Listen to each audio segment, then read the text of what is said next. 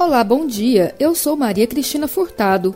Estamos de volta aqui pela Rádio Universitária da UFG com os boletins informativos desta quarta-feira, 5 de janeiro. O ouvinte da Rádio Universitária acompanha durante todo o dia informações sobre a Universidade Federal de Goiás, Goiânia, Goiás, Brasil e o mundo. Ouça a Rádio Universitária pelos 870 AM, pelo site radio.fg.br e pelo aplicativo MinUFG.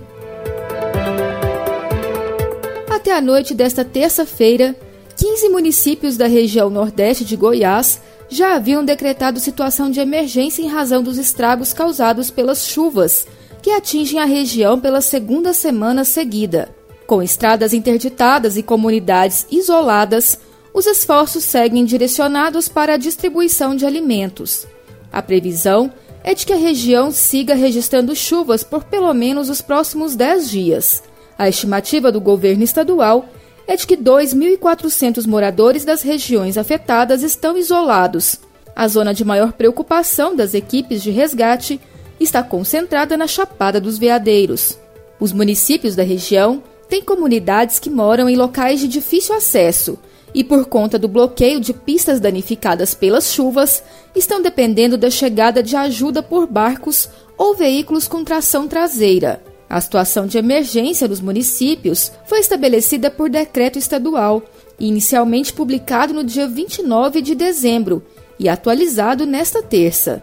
No momento, a medida inclui Alto Paraíso de Goiás, Colinas do Sul, Teresina de Goiás, Cavalcante, Monte Alegre de Goiás, Campos Belos, Divinópolis de Goiás, São Domingos, Iaciara, Formoso, Niquelândia, São João da Aliança, Guarani de Goiás, Flores de Goiás e Nova Roma. O prefeito de Nova Roma, Eleusis Gonzaga, diz que a decisão por incluir a cidade no decreto, ato feito nesta terça, se deu após a gestão observar o aumento das dificuldades. Das três rodovias que passam pelo município de pouco mais de 3 mil habitantes, duas estão com interdições. Além da situação de emergência, municípios como Monte Alegre, Cavalcante e Niquelândia publicaram decretos próprios de situação de calamidade. Os dois primeiros são afetados pelo bloqueio da GO 118, causado por uma erosão aberta na pista desde o dia 24 do último mês.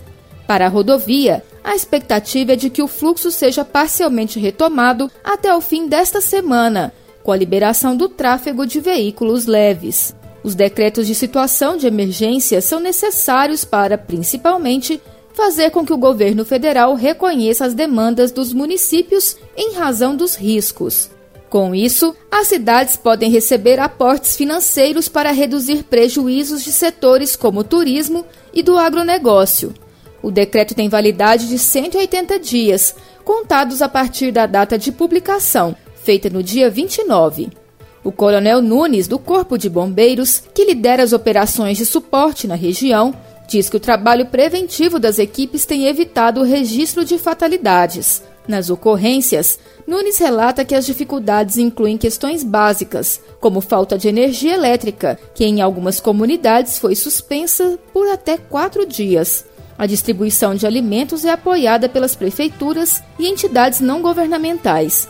Segundo Nunes, não há previsão de quando as equipes devem deixar a base montada em Teresina e que atende toda a região. De acordo com o gerente do Centro de Informações Meteorológicas, CIMEGO, André Amorim, a previsão é de que a região Nordeste siga registrando chuvas, porém mais leves que as das últimas semanas. Mesmo assim, o especialista diz que a preocupação já que por conta do solo já encharcado, pouco volume de chuvas pode ser suficiente para causar alagamentos. A situação da região foi prevista pelos técnicos do CIMEGO e, segundo Amorim, foi importante para munir órgãos como a Defesa Civil para evitar fatalidades. Em cidades como Niquelândia, porém, o esperado foi superado em mais de 80%, onde a expectativa era de 290 milímetros de chuva e o acumulado em dezembro foi de 523 milímetros. Para a próxima quinta-feira, a previsão é de que os volumes possam chegar a 30 milímetros nas regiões Oeste, Central e Sul.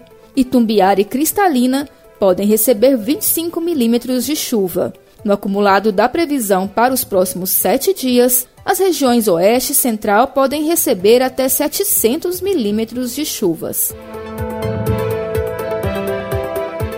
A Superintendência de Proteção e Defesa Civil da Bahia, SUDEC, informou que o número de mortes provocadas pelas chuvas na Bahia subiu para 26. De acordo com o órgão, a nova vítima confirmada é um homem de 39 anos de idade, que morreu afogado no povoado do Sabiá, na zona rural do município de Belo Campo. O boletim ainda informou que a tragédia na Bahia deixou 30.915 pessoas desabrigadas e outras 62.831 desalojadas. Já pelo menos 518 cidadãos ficaram feridos. E a previsão de fortes chuvas nos próximos dias continua em grande parte do país. É o que informa a reportagem de Lucas Pormedeu Leão, da Rádio Agência Nacional. O perigo de fortes chuvas continua em boa parte do país, em uma faixa que vai do Amapá até o estado de São Paulo, passando pelo leste do Pará, Maranhão, Piauí, Tocantins, oeste da Bahia, oeste de Minas Gerais e parte de Goiás e de Mato Grosso do Sul. O INMET, o Instituto Nacional de Meteorologia, prevê a possibilidade de chuvas fortes nessas regiões até amanhã desta quarta-feira, com risco de alagamentos, cortes de energia e queda de árvores. Este início de ano tem sido marcado por alagamentos e estragos provocados pelas chuvas em várias unidades da federação. O governo do Piauí, por exemplo, decretou nesta semana situação de emergência para a capital Teresina por causa das chuvas. Outros estados, como Maranhão, Tocantins e Pernambuco, também estão registrando prejuízos e alagamentos. Em Minas Gerais, 77 municípios foram declarados em situação de emergência e mais de 16 mil pessoas estão desalojadas ou desabrigadas no estado. A meteorologista do IMET, Andréia Ramos, ressaltou que existe um consenso entre os especialistas de que nesta temporada as chuvas estão acima da média, intensificadas, entre outros fatores, pelo fenômeno Laninha. Então, a nossa primavera já foi chuvosa e o verão, segundo o prognóstico climático, no trimestre de janeiro, fevereiro e março, as chuvas vão ficar aí acima da média. Então, a tendência agora do janeiro permanecer com esse padrão que a gente está vendo aí, com chuvas acima da média. Até a metade do mês ainda vão ter muita chuva por aí. As fortes chuvas, por outro lado, deram uma trégua no sul da Bahia, região até então mais castigada nos últimos dias. Porém, a situação dos baianos em muitas regiões ainda é de vulnerabilidade. O morador de Itabuna, Rick Trindade, juntou a família e amigos para receber doações e ajudar os atingidos.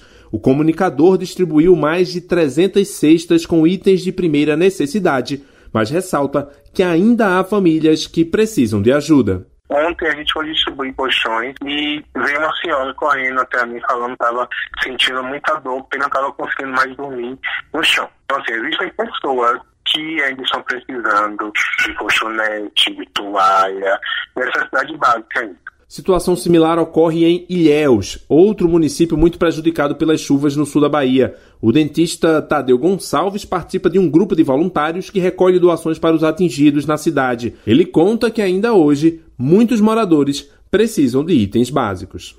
O pedido maior hoje foi colchões, cobertores e água.